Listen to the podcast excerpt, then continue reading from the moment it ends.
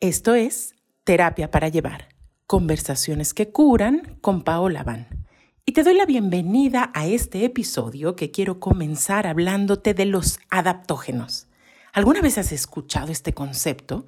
Se trata de sustancias que nos ayudan a establecer equilibrio o también a lidiar de mejor manera con el estrés por ejemplo, algunos hongos o también uno de los ejemplos que a mí más me gusta es el cacao.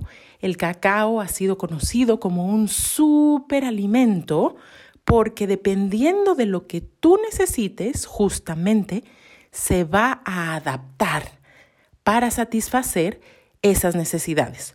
Por ejemplo, si hay depresión, si hay fatiga, si hay falta de energía, entonces, la teobromina, que es una de las sustancias más importantes contenidas en el cacao, te sirve para vitalizar, para vivificar, para alegrar.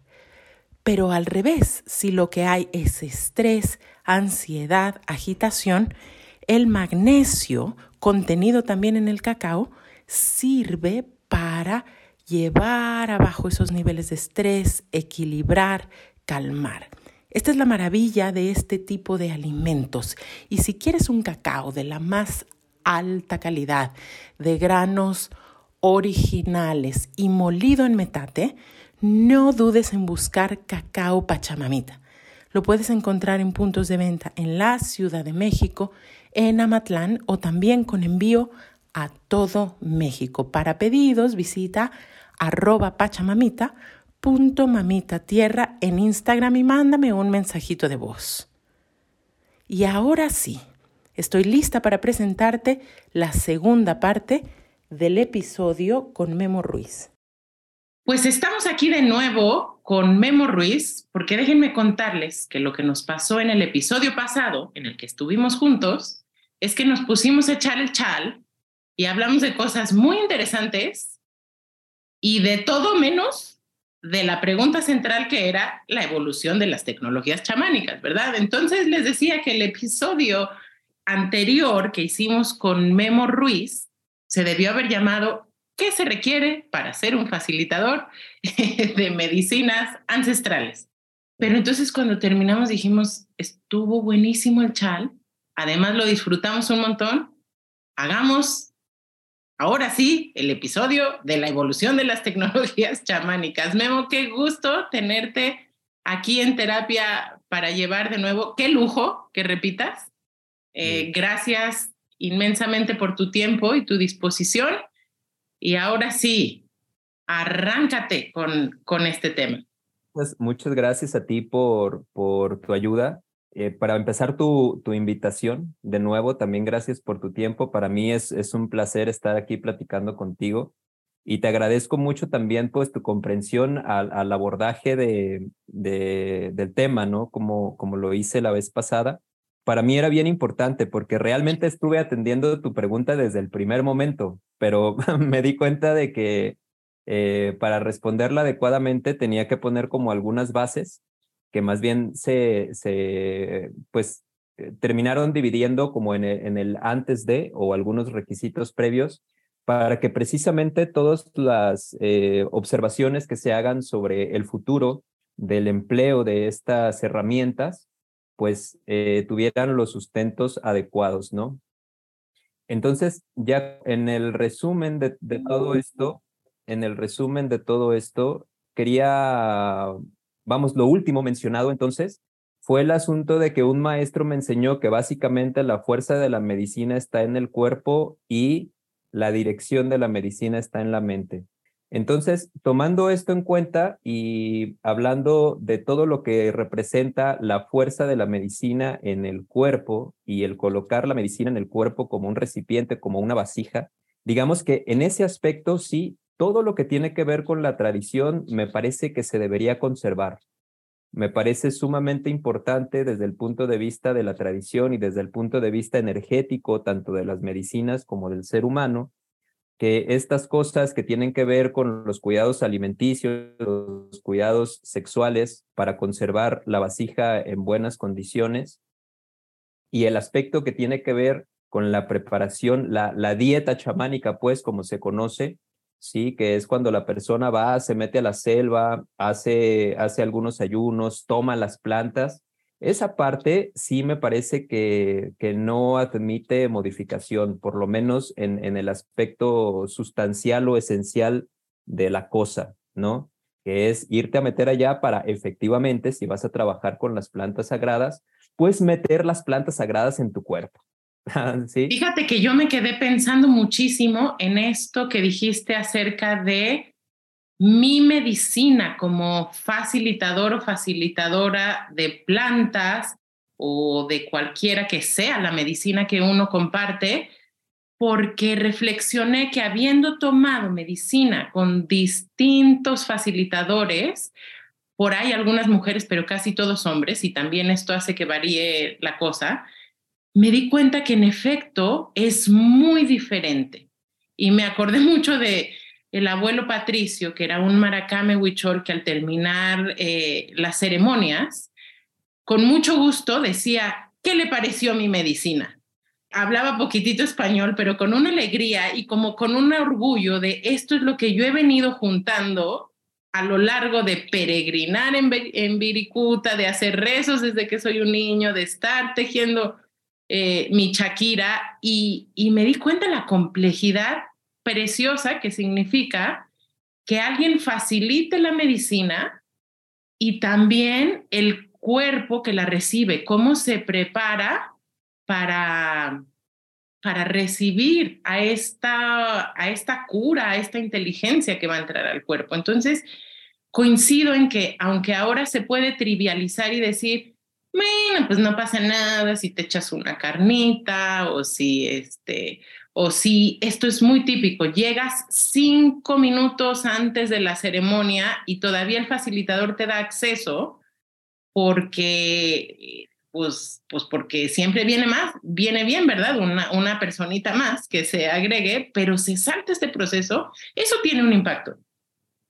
Claro, bueno, y, para mí es, es, importante desde el punto de vista, eh, vamos, siempre que lleguen a tiempo para la ceremonia, por ejemplo, pues yo los admito. Pero, digamos, no desde el punto de vista de alguien que se anotó de último momento, ahí sí no los admito, ¿sí? Como para poner en contexto estas palabras que usaste, ¿no? Como, ah, chinga, pues cuánto, cuánto tiempo antes hay que llegar, ¿no? Tienes razón, tienes razón. Ajá. Sí, o sea, hay gente que llega una hora antes, hay gente que llega cinco minutos antes. Y hay gente que nos ha tenido dos horas esperando. Ay.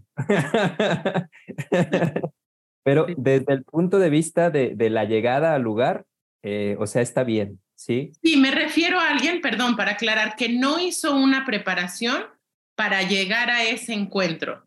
Exacto, vamos, la mayoría de la gente se, se anota unas semanas o unos días antes el tiempo suficiente para llevar a cabo una preparación.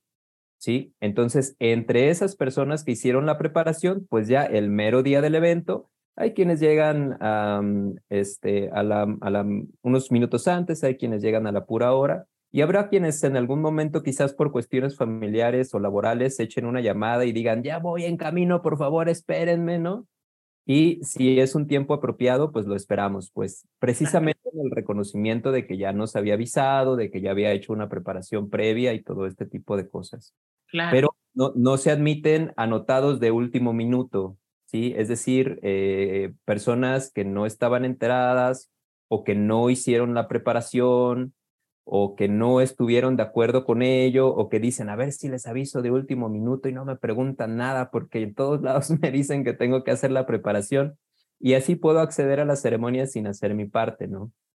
Entonces, es, eso sí es, digamos, algo que no, no es ni admisible ni recomendable. Oye, dame chance de mencionar otro fenómeno que yo he visto últimamente o que me ha pasado como organizadora o facilitando ciertos tratamientos herbales, en fin, que es que alguien me escribe casi como si quisiera que yo le convenciera de que va a estar bien. Y entonces dices que tengo miedo, es que esto y el otro.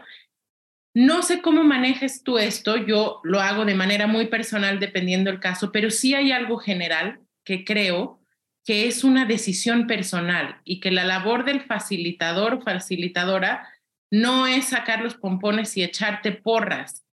Por la naturaleza de este tipo de medicinas, creo que un elemento básico de la persona que viene es madurar su responsabilidad y su intención.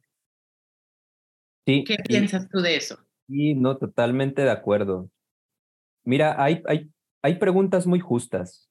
Hay preguntas muy justas por parte de las personas eh, en cuanto a la preparación, en cuanto a algunas, algunos medicamentos, algunas situaciones por las que pueden estar atravesando aspectos quizás de la preparación alimenticia, sexual y demás, en el, la evitación de sustancias o la suspensión de sustancias y todo este tipo de cosas que me parecen muy justas, ¿sí? Pero ya, cuando se trata de, de una actitud eh, de así, convénceme, ahí sí, la verdad, yo no me meto absolutamente para nada. O sea, ya cuando alguien así tiene esa actitud de convénceme, pues yo básicamente respondemos, eh, pues mira, la verdad es que cuando estés convencido tú, ¿no? Cuando, estés convencido tú, nos, nos, llamas, pues, porque este asunto, o te comunicas con nosotros. Sí, yo también paso, paso sin ver, porque además es como como ah, que, ah. fíjate que me ha pasado más en lo más, con los hombres, ¿eh? Pero hay como un desafío al, yo soy bien científico y yo tengo muchas respuestas y he vivido muchas cosas, como que hay también esa actitud, o la del miedo o la de, a ver, convénceme, ¿no? Ah, sí, pues mira, incluso si esa fuera la, la actitud, pero preguntan, oye, ¿hay algún sustento, algún sustento científico del, del trabajo que vamos a realizar? con todo gusto se les menciona y se les comparte algo, ¿sí? Pero ya en, motivaciones, porque por supuesto hay muchísimo material al respecto, entonces, si verdaderamente quieren acceder a ese material como para tener eh, más claro o más enriquecido el trabajo que van a realizar y por lo tanto la disposición con la que van a asistir, pues la verdad es que eso es una cosa que también se puede atender. Me refiero yo a, allá la, gente que o de veras no sabe absolutamente nada o se está poniendo en la posición de que no sabe absolutamente nada, pero además eh, no quiere subsanar ni remediar esa carencia adecuadamente, sino que más desde la ignorancia adopta una postura desafiante, ¿no? Así como, como si nos fuera a hacer el favor de asistir. Lo dices tan claramente, desde la ignorancia a veces se adopta una postura desafiante, supongo un poco que para no vulnerar o exponer esa, ese desconocimiento, pero pues finalmente no crea conexión. Pues, no sé nada, pero a ver, convénceme, ¿no? A, ver si... Un poco así. A ver si... Haz un esfuerzo a ver si me convencen tus chingaderas, ¿no? Entonces, pues, pues no, realmente, pues eh, nosotros lo que le comentamos es mi hermano, mi hermana, pues el que se está comunicando es usted. Claro. se está comunicando. que vino a tocar la puerta. Claro, entonces, pues no es la forma adecuada de tocar a la puerta de alguien para que te abra. Es decir, por supuesto, nosotros estamos para servir y, y si usted quiere información de las ceremonias de nosotros o de la ayahuasca y el trabajo que realizamos, con todo gusto se proporciona, ¿sí? Pero no, no nos trate como si nosotros hubiéramos ido a tocar a su puerta y le estuviéramos diciendo, no quiere ayahuasquita, ¿no?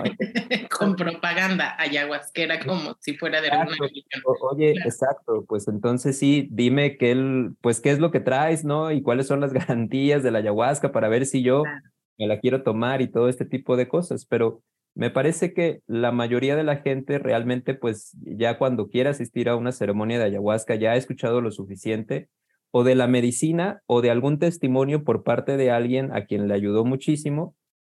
Y en el mejor de los casos, incluso por parte del grupo o el chamán que la, la puede facilitar, ¿no? Entonces, creo que esa actitud, pues, sale sobrando, ¿sabes? En, en la mayoría de los casos y pues no ayuda para nada al proceso. Entonces, hay personas que se dan cuenta de esto y piden la información y con todo gusto se hace. Pero si, si llegan así, digamos, sin la disposición o, o simplemente esperando que nosotros tomemos la decisión por ellos, entonces ahí sí lo mejor es esperar un momento en el que estén más informados y con la información nosotros podemos cooperar. O si el aspecto es concretamente su decisión personal, pues sí hacerles saber que es mejor en el momento en el que ellos estén bien decididos. Sí, es decir, coincido es contigo. Son como dos caras de la moneda, yo diría. y es Uno es bien válido preguntar, porque vivimos en un mundo donde estas eh, estas medicinas se están usando a veces de manera inadecuada, facilitadas por personas sin la preparación eh, que hay que tener. Entonces, es válido, es sabio, yo diría, poder exponer preguntas. Y por otro lado, la otra cara de la moneda es la actitud, donde creo que hay una falta de toma de responsabilidad por la intención que se tiene.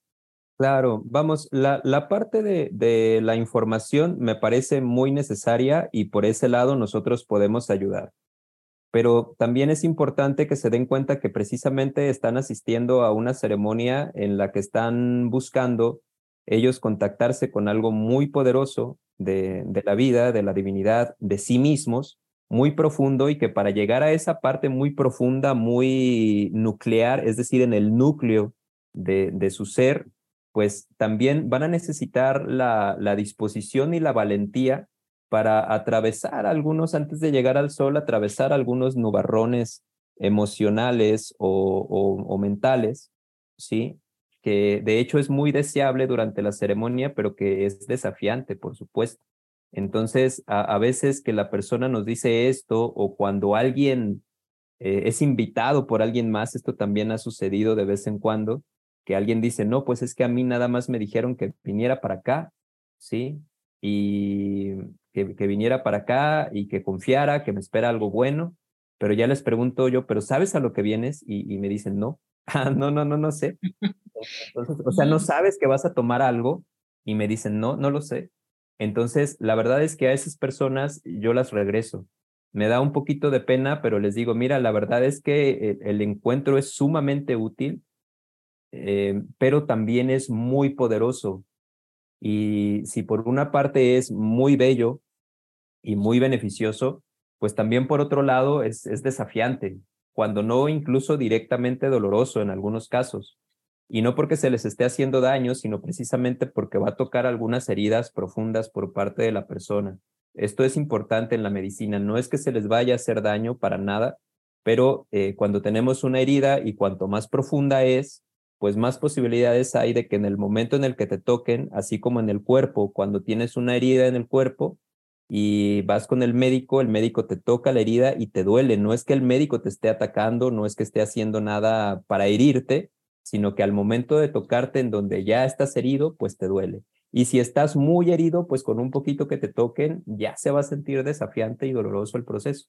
Entonces, emocionalmente y energéticamente suceden cosas parecidas y es importante tener esto en cuenta en la ceremonia, que vas a tener, eh, va a ser necesaria la disposición para que algunos, algunas cosas te duelan, ¿sí?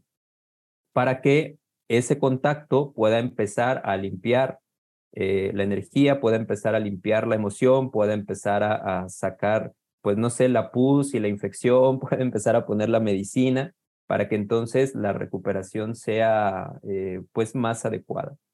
Queridas almas hermosas, ustedes pensarán que este episodio ahora se va a llamar ¿Cuál es la actitud correcta para llegar a la ayahuasca y enfrentarse a ella? Ah, Pero no, no se llama así. no, pues ya ves, ya me estás llevando por acá. Yo sé, Memo, casi es que ya vamos a dar un curso porque podemos hablar para todos lados.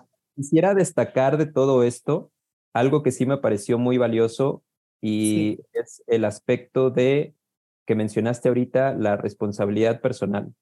Y quisiera destacar esto porque me va a ayudar más adelante, y lo menciono desde ahorita, es, es un aspecto crucial entre los aspectos que hay que conservar, ¿sí? En el trabajo y también los aspectos que nos van a permitir diferenciar un, trabajo válido y constructivo de, de un uso inadecuado, ingenuo o falto de respeto hacia el trabajo. de la medicina o con las medicinas ancestrales, tanto por parte del chamán como también por parte del participante, ¿sí? Hay, hay ciertos aspectos que se deben eh, conservar como ciertos principios en los cuales la forma puede cambiar, ¿sí? Pero, pero la, la forma puede cambiar, pero el fondo debe conservarse. Memo, este tema del respeto a mí me mueve profundamente el corazón porque el sentir que yo he experimentado, no solo por concretamente las medicinas que vienen de las plantas, sino las medicinas que vienen de los diseños ancestrales como la danza del sol, como la búsqueda de visión, como el temazcal, como la pipa, como tantas cosas que yo he tenido el privilegio de poder atestiguar, experimentar, al acercarme a ellas digo es que de verdad mi experiencia directa lo que hace es que abre mi corazón, me mete en un lugar de absoluta reverencia y me parece que es casi intrínseco de este camino llevarlo como, con una actitud de respeto. Por lo tanto, al acercarme como paciente, o facilitando en cualquier medida, me parece que sí hay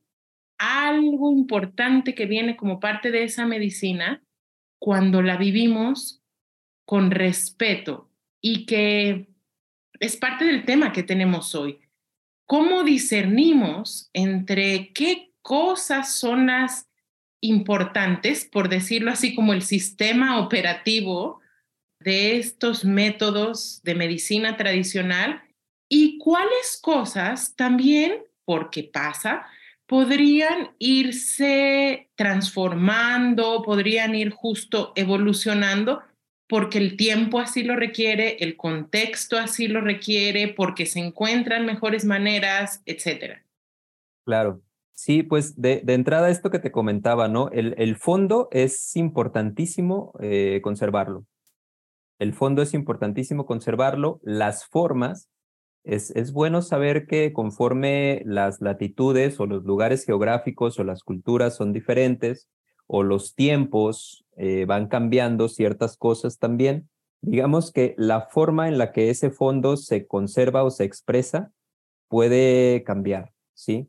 Precisamente para que vayan cumpliendo los objetivos que esas formas que ahorita se conocen y se conservan cumplieron en su momento, ¿sí? Y que tal vez en este momento ya no están cumpliendo con la misma profundidad o en la misma magnitud, ¿sí? Entonces, en ese sentido, precisamente atendiendo a las necesidades que la sociedad tiene, se conserva lo más profundo, lo más puro del fondo de la medicina, de su esencia, de las cosas que van a servir para conservar esto como con toda la pureza y toda la energía posible, pero permitiéndole quizá una mejor vía de expresión.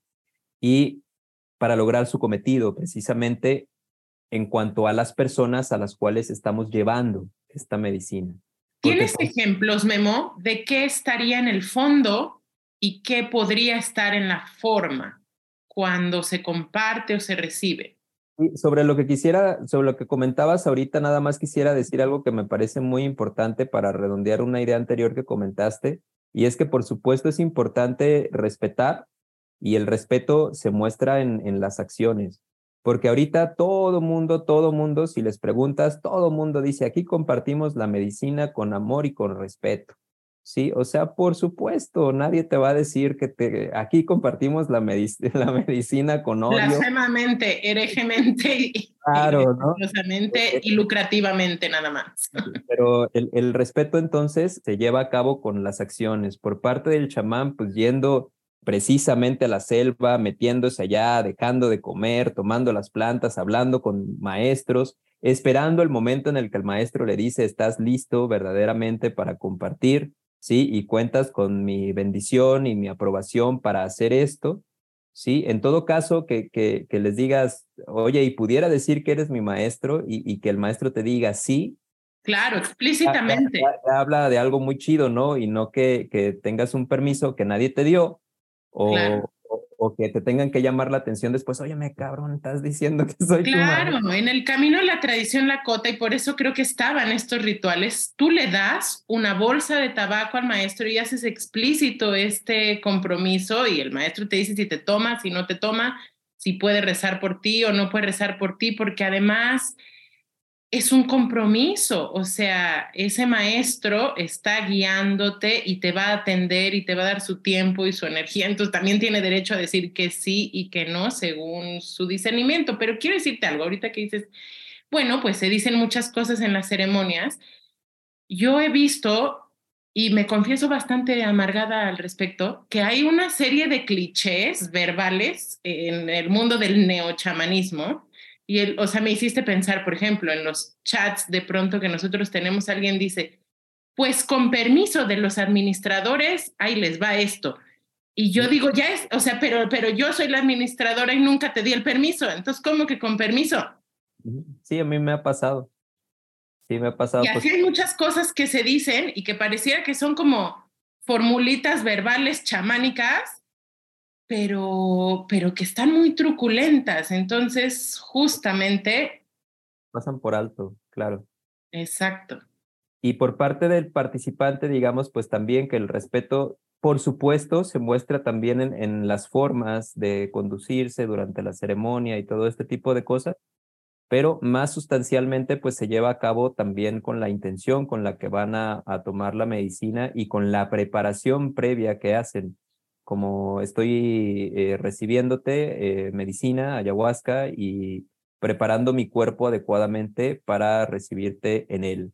¿sí? Dejé de comer estas carnes durante este tiempo, estos azúcares, estas harinas, estos alimentos, suspendí estos medicamentos, fui cuidadoso con mi energía sexual y demás. O sea, realmente el respeto genuino está en esto, ¿no? Ya sobre el asunto de, del el fondo y la forma, hay, hay varios, varios ejemplos, ¿no? Primero, lo, lo, más importante, lo más profundo, creo yo, pues es el asunto de eh, el fondo debe cuidar precisamente como la energía, la energía y por lo tanto algo, la vez pasada te comentaba que la tradición eh, conserva las cosas importantes durante muchos, muchos eh, siglos o incluso milenios de años sí ciertos aspectos importantes porque tienen que ver con la bioquímica del cuerpo y la naturaleza del cuerpo humano, la naturaleza del alma humana, la naturaleza de las plantas, que esto no va a cambiar aunque vivamos en una era tecnológica, ¿sí? Precisamente las faltas de adaptación a ciertos aspectos del ambiente para los cuales el cuerpo no está diseñado porque simplemente no es así, ¿sí?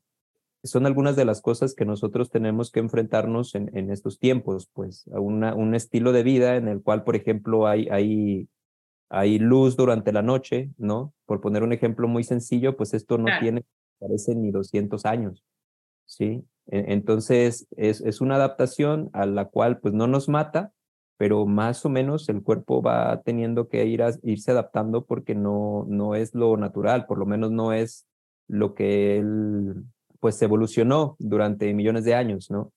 Entonces, digamos que en, la esencia y la naturaleza de las cosas hay ciertas, ciertos eh, métodos de relacionarse con las plantas que está muy útil conservar porque tienen que ver con la naturaleza del cuerpo y de las plantas al entrar en contacto, ¿sí?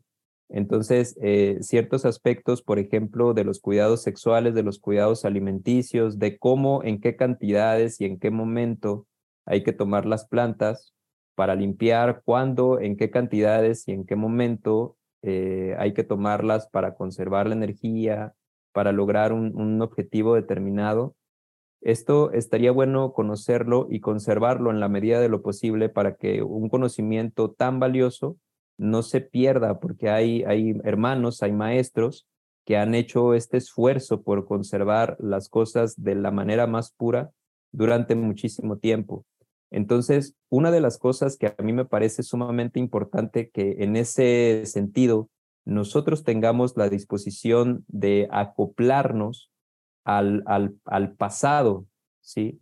Acoplarnos al pasado, acoplarnos a los ancestros, acoplarnos a la enseñanza, porque somos nosotros quienes están buscando acceder a esa enseñanza. Es como si tú quieres eh, entrar a una escuela y entonces no llegas a la escuela dictando tus reglas. Sí, es, es como llegas a la escuela diciendo, oye, yo quiero aprender esto, ¿cuáles son los requisitos a cumplir? Y entonces allí el maestro del cual tú vas a aprender te puede decir, estos son los requisitos a cumplir para que yo pueda admitirte, para estar seguro de que estoy poniendo las cosas en buenas manos. Y una, una de las cosas definitivamente aquí, pues va a ser la disposición para estar allá, la disposición para aprender ciertas cosas, cómo fueron enseñadas, cómo fueron conservadas, para que tú recibas como toda esa energía verdaderamente por parte de las plantas. Una de las cosas de la tradición, entonces, que debería conservarse, en mi opinión, es la dieta en concreto. Ahora, ya en cuanto a la forma, digamos que podemos entender que no es lo mismo una, una ceremonia, por ejemplo, con un, un, un vestido, eh, una, una kushma, un, ta, un taji, eh, shipibo, ¿sí?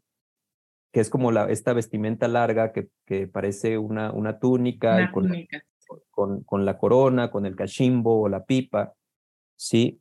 Por parte de los shipibos, que en, en, una cultura pues ya más, más occidental, o, o, bueno, incluso los europeos dirían, güeyes, ustedes no son occidentales, ustedes son, mestizos, son, son, la, son latinoamericanos, ¿no? Entonces, digamos, en, en, una cultura, a mí me sorprendió mucho darme cuenta de esto cuando realmente en, en algunas partes del mundo hablar del hombre occidental es hablar del hombre europeo. Y nosotros ya estamos muy acostumbrados a decir, no, es que nosotros somos occidentales, cabrón. Bueno, dependiendo, ¿no? Cada quien. Claro. Oye, me haces pensar muchísimo, qué interesante lo que dices en Chogyam Trungpa. A mí su enseñanza me ha, me ha movido mucho. Y él es este monje tibetano que fue prácticamente excomulgado de algunas eh, comunidades tibetanas porque los tibetanos tenían una postura tipo, no les des a los occidentales, en este caso eran más bien como los gringos, eh, los secretos de, del misticismo tibetano porque ni siquiera lo van a entender. Y él en una tremenda compasión dijo, pues no sé si los entiendan, pero los necesitan. Entonces, la verdadera compasión es dárselos.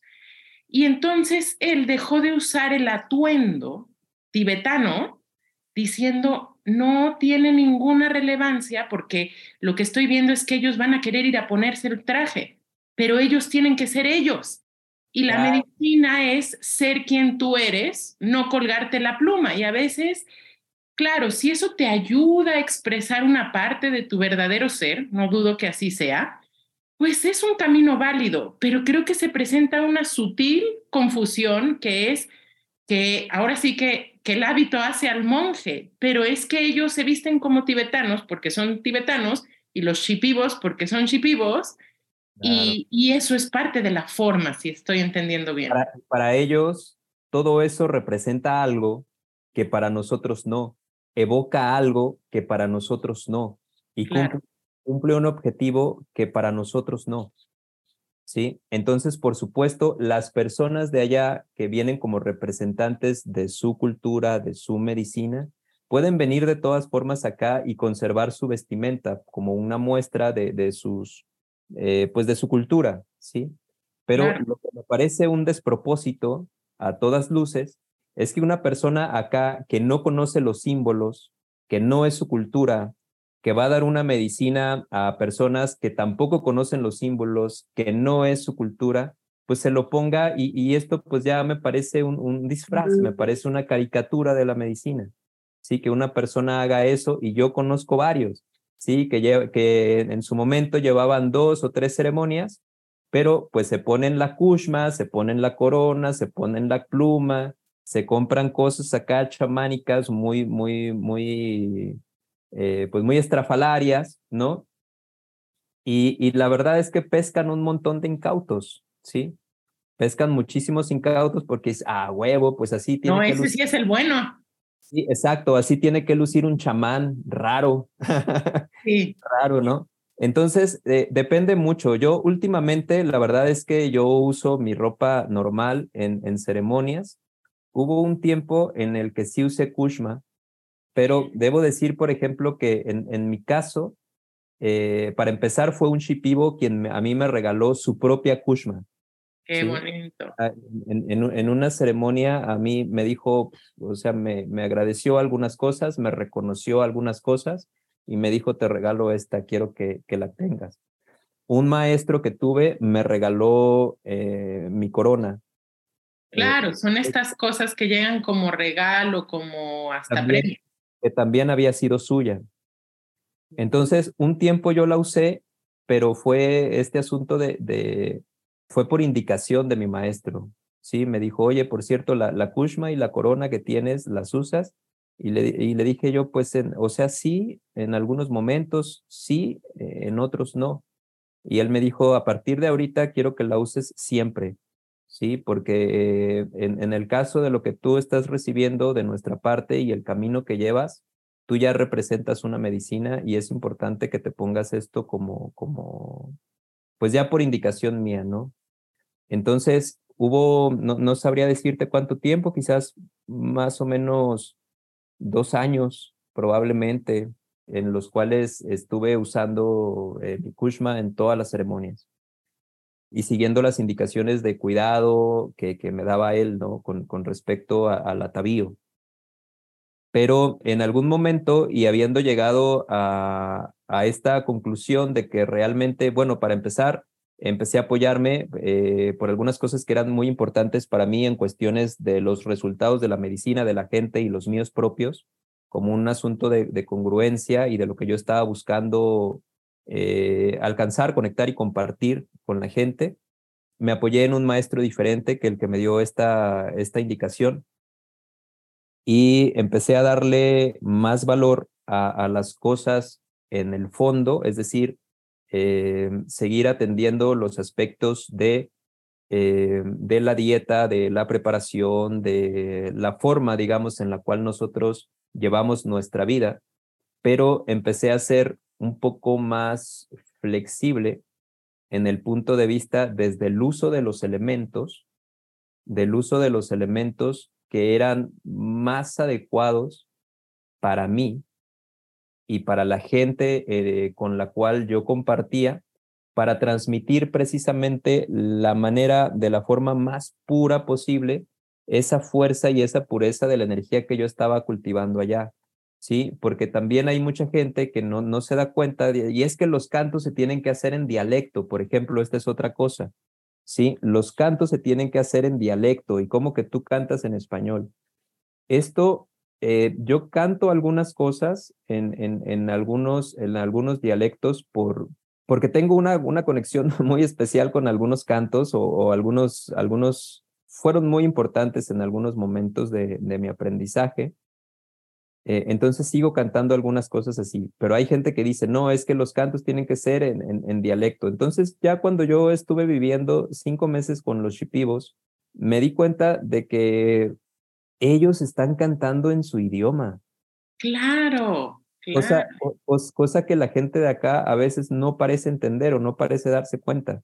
Sí, ¿por qué estás cantando en español si yo entiendo las cosas? Es que un shipibo está cantando en su idioma y los ceremoniantes entienden las cosas.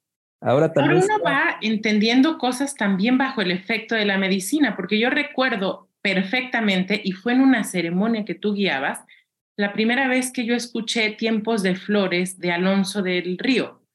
Y es una canción que oída, por lo menos por mí, sin la medicina, hace cierto sentido, pero cuando la escuché en el efecto de la medicina, era clarísimo que tenía una simática, que hacía unas formas y unos diagramas energéticos que maestro, me inclino ante esa obra, ¿sabes? Porque era medicina pura, hecha colores, hecha formas, entrando en mi cuerpo. Y también lo he visto, por ejemplo, eh, en medicina con Quique Pinto, que hay canciones que siendo español pueden parecer que tienen una, una gramática, pero cuando las oyes en medicina tienen un diseño espectacular que además es muy parecido al sentido del Icaro pero en español. Sí, exacto. Vamos, hay, hay como, digamos que en nuestra mente puede haber, o en nuestro corazón, o así, puede haber candaditos, o en todo caso chapas, chapas, eh, chapas energéticas, pero también algunas tienen que ver con el entendimiento a ciertas cosas o con el llamado a ciertas cosas. Mm. desde el punto de vista energético, digamos, la energía está presente, pero ya como un llamado a, a ciertas cosas o como una cosa que necesita el entendimiento para abrir una partecita de tu mente o para abrir una partecita de tu corazón, por supuesto es importante cuando tú escuchas la palabra que, has, que, que toca esa puerta o mete la llavecita a, a, ese, a ese tema, ¿sí? O a la mente o al corazón. Ahí es como si fuera una, una contraseña, ¿sí? Ya entiendo, me parece fascinante eso, pero sí pasa. Para, te sirve para abrir la puertita para entonces después meter la medicina. Entonces, estas son algunas cosas que, por ejemplo, cuando la gente no está muy enterada sobre la situación, pues sí se puede ir de, de plano con, con, con, la, con el atavío, con la ropa, ¿no? Y decir, no, pues este es más chingón que este porque este trae plumas y trae cascabeles y trae la ropa rara una ropa rara con la que yo no saldría a la calle, pues, ¿sí? Claro. ¿Por qué? Porque no es la cultura. A un shipibo sí, lo puedes ver en ceremonia con esa ropa o en la calle con esa ropa porque es su cultura. Claro. Entonces, más allá de eso, pues también está el asunto de que, por supuesto, ellos se acompañan en ciertos símbolos que tienen un significado. O sea, no, no, el, el, el símbolo es como el representante o la llavecita ¿sí? Que atrae toda esa fuerza y todo ese significado y todo ese contexto y por lo tanto todo ese poder durante la ceremonia con ayahuasca. Para ellos, pero es, es el símbolo por todo lo que el símbolo significa y por lo tanto todo lo que atrae en sus mentes, en sus corazones, en sus cuerpos y en su cultura. La verdad es, es que... Es súper necesario que se conserve porque sería una desdicha que, que, toda esta riqueza cultural se pierda. Y entonces de ahí viene la ortodoxia, de hay que conservar las formas, pero ya. no quiere decir que aplique a todo. Para, para ellos, pero esos, esos símbolos para nosotros, para empezar, porque no tenemos los, eh, digamos, los puntos de contacto emocionales, ni tribales o comunitarios, ni desde el punto de vista de entendimiento y a veces ni siquiera el conocimiento de lo que cada uno de esos símbolos significa. ¿sí? Claro. Como si hubiera toda una, una, no sé, voy a poner un ejemplo muy, muy, que me parece que puede ser fácil de entender, eh, el ejemplo en una comunidad religiosa de una cruz. Sí. ¿sí? Entonces, por supuesto, todo lo que ese, una cruz puesta en, en una habitación puede significar para una comunidad cristiana, y toda, y toda la reverencia, la devoción, el sacrificio, la tradición, eh, el, el, el, respeto a, a, a, algunas figuras y todo eso, todo eso que nada más esa crucecita va a traer para la eh, asamblea, va a significar muchísimo, ¿sí? Claro. Por, pero no es, no es la cruz la que está haciendo esto, eso es un símbolo de todo lo demás. Y ahora, es el símbolo del significado que tiene, que si claro. no lo tenemos nosotros en esta cultura, pues no sirve realmente para mucho. Y la capacidad que va, a que va a tener precisamente esa cruz, también puedo decir que si en un lugar cristiano quizás no hay una cruz, no genera todo esto. Sí, es un símbolo claro. importante desde el punto de vista de, de lo que atrae, pero también es importante por lo que significa para ellos y porque todos lo entienden pero no es el símbolo lo importante, es lo que el símbolo permite traer. Ahora, Se me ocurre que ahí entra la superstición, Memo, cuando le das el poder al símbolo sin saber que su poder está en el significado.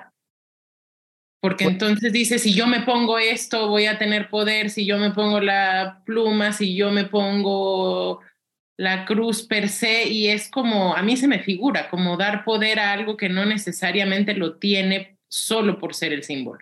Exacto, pues yo creo que hay, hay ciertos símbolos que algunos pueden ser como, sí, pero no es el símbolo en sí, o sea, es, es lo que tiene detrás. Y hay símbolos que, que funcionan muy bien para algunas comunidades eh, religiosas y hay gente que dice, pues mira, yo no quiero pertenecer a estas comunidades religiosas, pero aún así hay, hay, hay símbolos, no sé, o sea, tienes una forma especial de saludar a tus amigos, tienes una forma especial de... de, eh, de llamar a tus hijos llamar a tus hijos o de decirle a, tus padres o, un como un, ritualito, ¿no? Cuando te vas a poner a trabajar, no sé, primero pongo mi computadora y esto como que va atrayendo ciertos elementos que son importantes para ti. Entonces, me parece que el, el símbolo cumple con una función que puede atraer como la atención y la energía de una cierta manera y que en la medida en la que eh, atrae esa energía y esa atención de esa manera, pues cumple con un objetivo. Y, y, a veces es como una concentración de poder, ¿sí? Por algunas cosas que has, has, pues cultivado. Vamos, no, no siempre me, parece útil. Y por ejemplo, a, a, un, no sé, a un nadador que ya se acostumbró a hacer un ritual de cuando voy a nadar, primero escucho esta canción y luego y luego me persino y luego le digo, mamacita, esto va por ti, ¿no? O sea, yo, yo no, ¿sabes? O sea, yo lo dejaría en paz. Claro. Yo, no le diría, oye, cabrón, ¿te estás dando cuenta que le estás dando tu poder a esa pinche canción? Ya, ya. Sí. O sea, no, pues lo, lo, dejaría estar. ¿Por qué? Porque lo está ayudando a traer cosas que son importantes. Sí, ahora cuando sí, lo, lo molestaría, yo molestaría más bien a otro nadador que dijera, a ver, quiero ver qué hace este güey. Claro, ah. quiero hacerlo como él, voy a ponerme esta canción. Escucha esta canción y luego dice, ay, Dios te bendiga, mamá lucha, ¿no? ya, qué buen ejemplo, sí, ah, sí, claro. como una invitación. como hace, como Michael Phelps hace esto, pues eso voy a hacer yo y seguro voy a, ser un ajá. Y le diría, sí, carnal, pero lo que tú no estás viendo es que Michael Phelps mide, pues no sé, como 1,90 o 2 metros que la Claro, que esa canción la oye porque la primera vez que le apareció fue en un evento súper significativo y se la dedicó la novia y entonces cuando piensa en la novia, ¿no? Exacto, y que, y que dice, Dios te bendiga mamá Lucha, porque así se llama su mamá. Exacto, la tuya no se llama Lucha. Me encanta. Y que además, este, pues tiene un chingo de entrenamiento detrás, ¿sí? Oye, mamá. No vas a nadar mejor nada más por eso. Obviamente.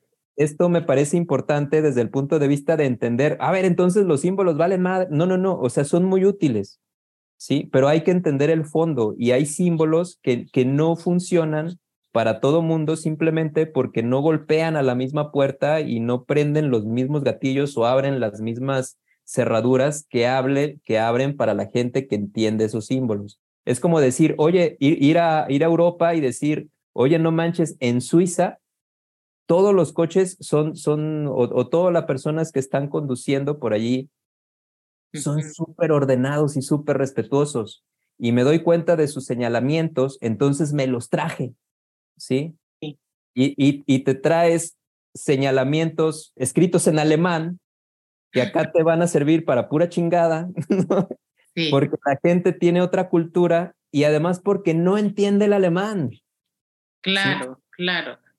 Ay, me haces pensar tanto, nos vamos a echar un episodio de dos horas, pero por ejemplo, pienso en los símbolos hinduistas, en los mantras, por ejemplo, que no son nuestro idioma, y ahí creo que ya a base del tiempo y de la colectividad de la energía, acceder a un mantra sí tiene una vibración particular, aunque no sepas hablar sánscrito.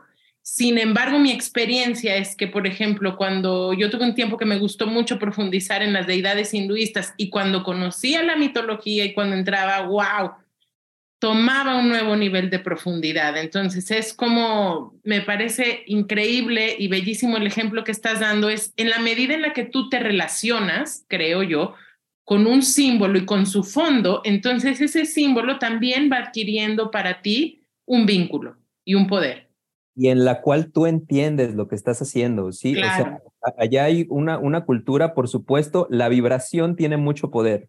Y además se ha cantado durante miles de años y tiene un... Millones de personas.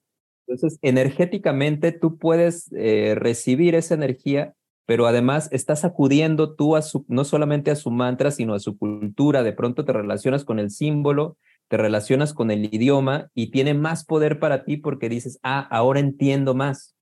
¿Sí? Entonces, desde ese punto de vista, tanto por el poder que tiene como por lo que tú estás haciendo para acceder a él, tiene, tiene un, un, un, gran valor, ¿sí? Ahora, desde el punto de vista de voy a, a, rezar o a, o a decir este mantra en mi comunidad, pues va a ser más o menos efectivo, depende de lo que tú quieras hacer. ¿Sí? Si por, si por ejemplo lo haces en una clase de yoga en donde están enterados de esto y abiertos a esto, entonces dices, no lo van a entender igual que yo, pero ya están abiertos a recibir esto. Y algunos van a pescar la belleza y lo que los hace sentir. Algunos energéticamente los va a ayudar a contactar con algo que aunque no entendieron, les sirvió mucho. Claro. Ahora, si ya de plano dices, eh, o sea, esto es tan, tan, tan, tan, tan poderoso, se lo están perdiendo las comunidades eh, cristianas de México, ¿no? Y oigan, ustedes están cantando pinches canciones eh, creadas hace 200 años, ¿no? Y mejor les traigo esta que tiene más poder porque tiene 5000 años. No va a servir, porque no, claro, no, abre, va, a causar muchas resistencias y, y, no toca las mismas cosas que toca ni, ni en la cultura original ni en tu corazón porque tu corazón tiene afinidad con la cultura original y porque estudió. Uh, se abrió, yo me abría eso y sentí la y, y, bebió de ese y bebió de ese conocimiento. Me encanta lo que dices.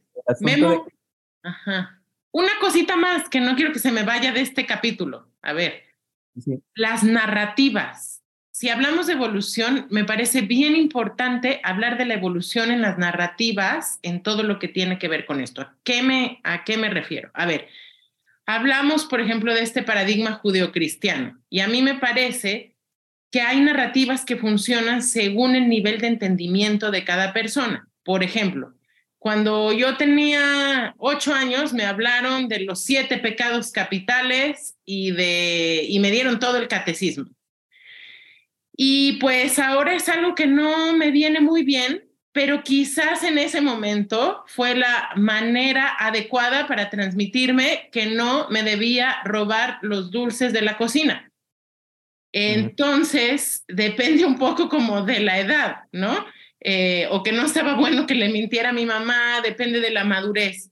A veces también me da la impresión de que las narrativas que se comparten en las tradiciones y en los pueblos originarios pueden o no aplicar al contexto que estamos viviendo aquí.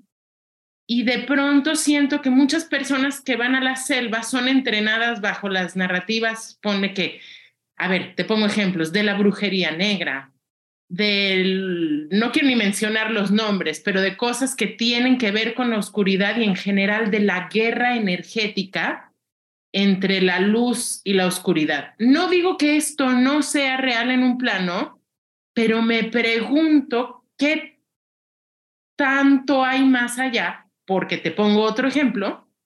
Ahora yo estoy estudiando con un maestro que amo que se llama Gabor Mate, que trabaja temas de trauma y lo hace con plantas también. Y de pronto, eh, pues él ha cambiado esta narrativa como, a ver, eso que tú llamas el chamuco, son partes de ti que están negadas, que no estás viendo, que no quieres admitir. Y lo que es más sorprendente, dice, vamos a escucharlas y a tratarlas con amor y con compasión. Suena muy romántico cuando está uno en el contexto de la medicina. A mí me ha tocado ver cosas bastante feas y no sé si yo tuviera la interés para ir a tratarlas con esta compasión, pero me parece un tema interesantísimo. ¿Qué piensas tú de esto, Meo? Ya, pues mira, me parece que, que, está bien interesante como toda esta forma de, de, trabajar y precisamente fue una de las primeras cosas que tú me comentaste en, en el episodio anterior vamos, ¿sí? De algunas cosas que están evolucionando y mm, eh, en concreto hay, hay, trabajos que yo considero, híjole, maravillosos, maravillosos y mucho, no, no, no sé si mm, mi, mi pensamiento personal es que para el desarrollo de la conciencia y para el desarrollo del ser, humano, del ser humano me parecen incluso más maduros, ¿sí? que las visiones originales, o por lo menos lo que en este momento ha quedado de, de las visiones originales. Pero si no eh, más profundos, al menos sí eh, más adecuados para el contexto y la sociedad en la cual vivimos, precisamente tomando en cuenta que algunas de esas cosas no solamente no las entendemos bien, sino que también las prácticas que de alguna manera ahorita se conservan no, no sirven para la sociedad, al menos en la cual estamos, para que efectivamente el ser humano pueda sanar algunas heridas, trascender algunos miedos y acceder a, ciertos ámbitos de, del conocimiento de su corazón y de la integración de su sombra. O sea, no se puede dejar de ver, por ejemplo, que incluso en esas culturas eh, indígenas hay, hay mucho de, proyección, ¿sí? Hay, hay mucho de proyección de, de la sombra. Por ejemplo, esto, hay, hay curanderos sumamente muy, muy, muy, muy puros que dicen, yo acá estoy para curar. Esa parte me parece a mí muy importante, porque, eh, vamos, la, la medicina en el mismo momento en el que se usa para atacar, deja de ser una medicina. ¿Sí? Entonces, eh, en el mismo momento en el que usamos algo para atacar, deja de ser una medicina, porque la medicina lo que hace es curar. ¿Sí?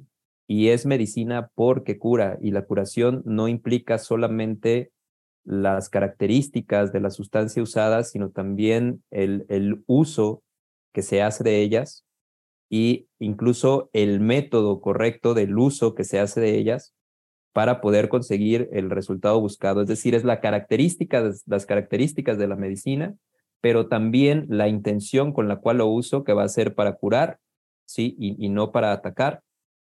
Pero además está también el método que uso para esto, porque puedo tener el método equivocado y lograr resultados desastrosos, aunque no fuera esa mi intención. ¿Sí? Entonces, la, medicina correcta necesita, o sea, una buena medicina en características de la medicina, un uso de una intención adecuada en, en el aspecto enaltecedor y curativo de la cosa, pero también el método y el conocimiento y los entrenamientos y las prácticas adecuadas para favorecer esa, esa intención que se tiene de ese uso de esa medicina sagrada. Entonces, implica, implica todo esto, implica, implica mucho conocimiento. Lograr estas cosas es, es importante. Y a veces la gente que acá un poquito, pues la, la, la ayahuasca se, se comparte mucho como en ambiente amor y paz, ¿sí? A veces con mucha seriedad y a veces de plano en un aspecto ya hipioso, eh, carente de calidad. ¿Sí? Pero básicamente acá se habla mucho amor y paz. Entonces, eh, cuando van a las culturas indígenas, de pronto puede ser un poquito choqueante y sorprendente para algunas personas el darse cuenta que allá, por ejemplo, en algunas comunidades indígenas, o sea, te encuentras al por mayor, al por mayor, por mayor, por mayor, servicios de amarres, ¿sí? O sea, de, o sea, quiere tener usted una pareja que no quiere andar con usted, venga con la bruja fulanita o con la chamana sutanita con el maestro sutanito de tal. Y la otra cosa también es que em, un, aspecto que ya han observado algunos antropólogos y que una persona pues adecuada, suficiente, que haya hecho el número suficiente de visitas a la selva, se da cuenta de que entre algunos chamanes hay, hay pues así como eh, envidias y, enemistades. Hay conflicto. Y, conflicto pues entre ellos. Entonces, fíjate que una vez escuché a una antropóloga hacer una observación, dice, o sea, veo a, muchos peleados, peleándose con todos, ¿sí? O a muchos peleándose entre todos. Y yo no he conocido al primero que diga, yo empecé esto. Wow. O sea, no, no he conocido al primero que diga, yo, yo fui el primero porque me lo quería chingar. O sea, todos, todos están peleando con todos, pero todos dicen, yo nomás me estoy defendiendo.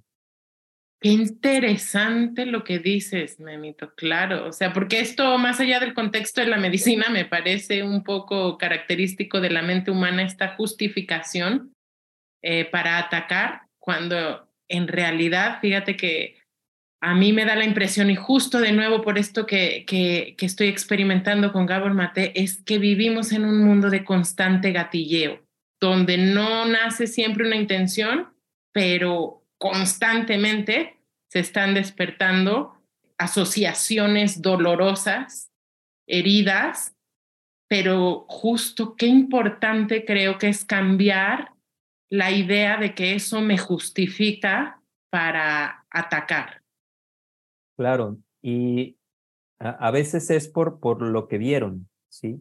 Entonces, en la medicina ves muchas cosas, no ves solamente acciones, puedes ver también sentimientos, puedes tocar un sentimiento y los sentimientos a veces pueden estar contaminadísimos. Y eso no significa que la otra persona esté haciéndote algo, o ni siquiera significa que esa persona quiera hacerte algo, pero... Por ahí lo tiene consciente. Exacto, pero igual y, y, si tú dices, no, es que vi este sentimiento en, en ella o en él y en cualquier momento entonces me va a chingar y más vale entonces que yo esté preparado, ¿sabes? Em, se, se, se puede iniciar toda una guerra entre dos personas por algo que realmente se acusó, por miedo, ¿sí? Siempre. Por, por, por, miedo. Entonces, miedo a que me hagan algo, ¿sí? O miedo a, porque también están los casos, o sea, es, puede ser, me di cuenta de un sentimiento que tenía, pero también eh, algo que está bien valioso, por ejemplo, ya en, en, en las personas que, eh, que en este encuentro de culturas tienen una comprensión eh, diferente y suficiente de cómo funciona la mente humana, que de pronto mm, saben las, las tendencias no solamente culturales, arquetípicas y del inconsciente colectivo, de todo lo que ha vivido, ¿no? Sino también de los mecanismos de, de defensa, de los mecanismos de, de ocultación, de los mecanismos de proyección, de la existencia de la sombra y todo este tipo de cosas que dicen, oye, ¿no será que, que esto contactó con algo dentro de sí mismo que es tan difícil de reconocer, ¿sí? Claro. Que lo proyectó afuera para poderlo ver, ¿sí? Entonces, una persona que entiende esto dice, ah, pues mira, con, sí estuvo bien cabrón lo que sentí, estuvo muy cabrón lo que vi, pero reconozco que puede ser una tendencia mía, ¿sí? O en, en todo caso, ni siquiera personal, ¿sabes? Pero pues una de las muchas cosas que he heredado de toda la historia de la humanidad y que puede estar presente en mí y esto no significa que lo vaya a hacer, pero trabajar y integrar esta, esta sombra dentro de mí, si bien puede ser desagradable y doloroso, por otro lado va a acrecentar mi conciencia de las cosas de las cuales soy, eh, pues soy consciente, de las cuales me doy cuenta dentro de mí mismo, que tengo integrado dentro de mí mismo y que me permite dos cosas. Una, ser más comprensivo con los demás y otra, no estar acusando a la gente de algo que no han hecho, ¿sí? Y, no, y no estar temiendo y desarrollando toda una estructura de protección, de ataques y contraataques, eh, de defensas y barreras contra algo que no me están haciendo. Temazo el de la sombra, este eh, capítulo 3, la sombra psíquica. Temazo, y no lo puedo superar, Memo, no puedo superar esto de que nunca se ha encontrado al primero que empezó la ofensa, al primero que, que empezó la guerra, no lo supero. Ah, bueno, o sea, no, no, no sé si alguien dio el primer madrazo, ¿no? O sea, que alguien... Sí, no, yo sé, pero me hace reflexionar un montón, o sea, en toda la cadena de cuán justificados y justificadas y justificades nos sentimos para atacar.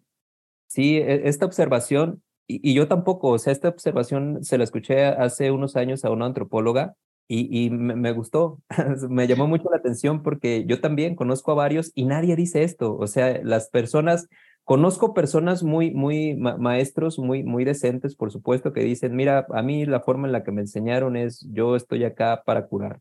Sí, básicamente en la selva hay como de tres tipos y es el, el que es exclusivamente el bien.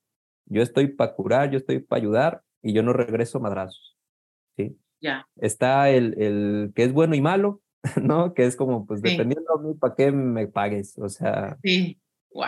¿quieres, que te cure? Te curo. ¿Quieres que me chingue alguien? Me lo chingo, ¿no? Sí. Y sé hacer de las dos, ¿no? Sí.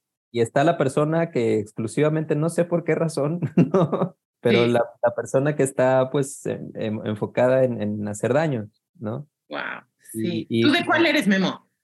¿De cuál eres? Mira, yo me, me esfuerzo por ser de los primeros, ¿sí? Me no sé, no, no, no, sé si, si, sí, e, en general me parece la manera más limpia de hacer las cosas. Sí.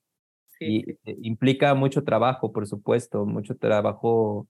O sea, entiendo, y me refiero, me refiero a que intento ser de los primeros porque eh, estoy tomando en cuenta, eh, en la ceremonia definitivamente soy de esos, ¿sí?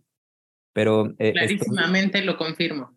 E, estoy buscando tomar en cuenta como la totalidad de, de mis actos y mis pensamientos y mis palabras. Y la verdad es que también en mi vida procuro ser de esos, ¿no?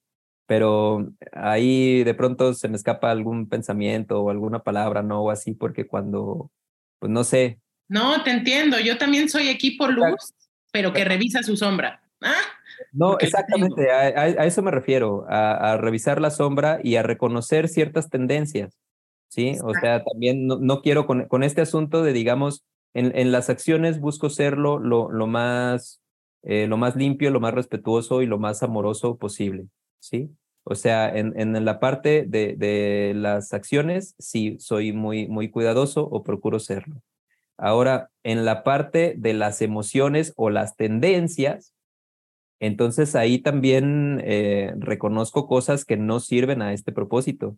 Sí, o sea. Absolutamente, pero también te tengo la noticia de que eso ha sido programado en ti anteriormente a que tú tuvieras la conciencia de si servía o no. Ah. Entonces no te quita responsabilidad. Y, y, te digo, te lo digo a ti, pero, pero me pasa lo mismo. No nos quita responsabilidad, pero sí nos da tantita compasión, pues. Claro, exacto. Y, y, sí, lo digo simplemente como para que no se piense que soy pura luz, ni para, y también para que no piensen que yo pienso que soy pura luz, ¿no? Que así cualquiera persona que, que se acerque a mí se va a ¿Pero encontrar. ¿Cómo? Si los que dan medicina son pura luz, ¿que no? Se va, se va a encontrar solamente, un, solamente actos perfectos en un corazón perfecto. O sea, la verdad es que no, no, no es así tengo todavía las, las heridas que curar, tengo algunas tendencias que corregir y todo este tipo de cosas.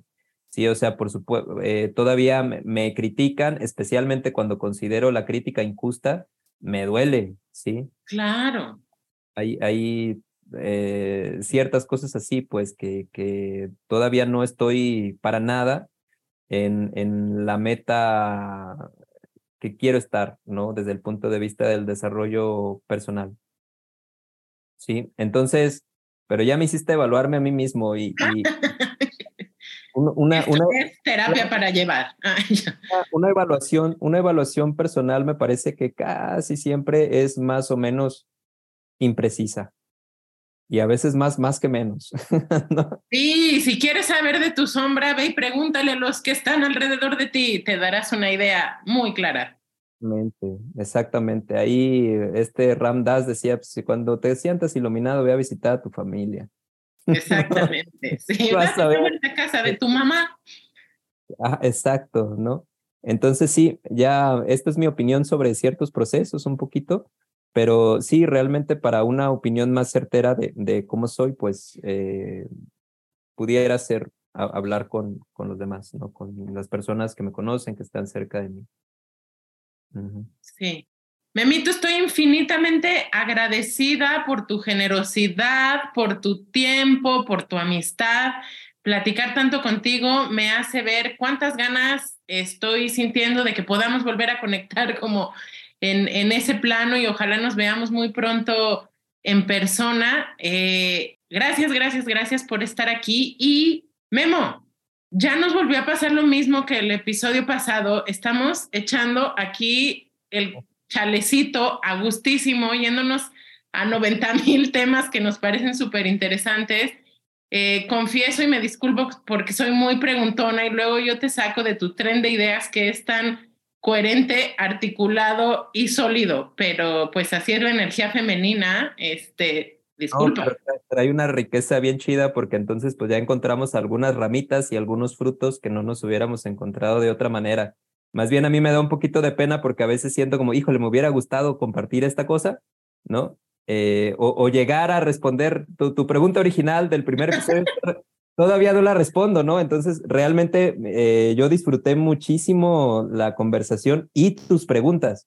Sí, mi, mi única preocupación es, híjole, pero todavía no le acabo de responder lo que me preguntó Entonces, almas hermosas que nos escuchan, si ustedes están disfrutando tanto como estamos disfrutando nosotros de esta plática, pues les vamos a invitar a un tercer episodio entre, ah, pues. entre Memo, Ayahuasca México y Paola Terapia para Llevar, porque nos las estamos pasando bomba.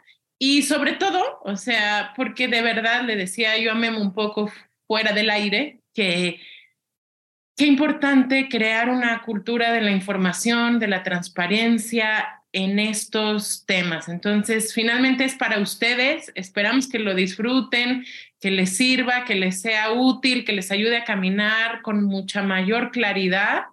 Y, pues nos vemos en el tercer episodio, querido Memo, y que nos quiera seguir el tren.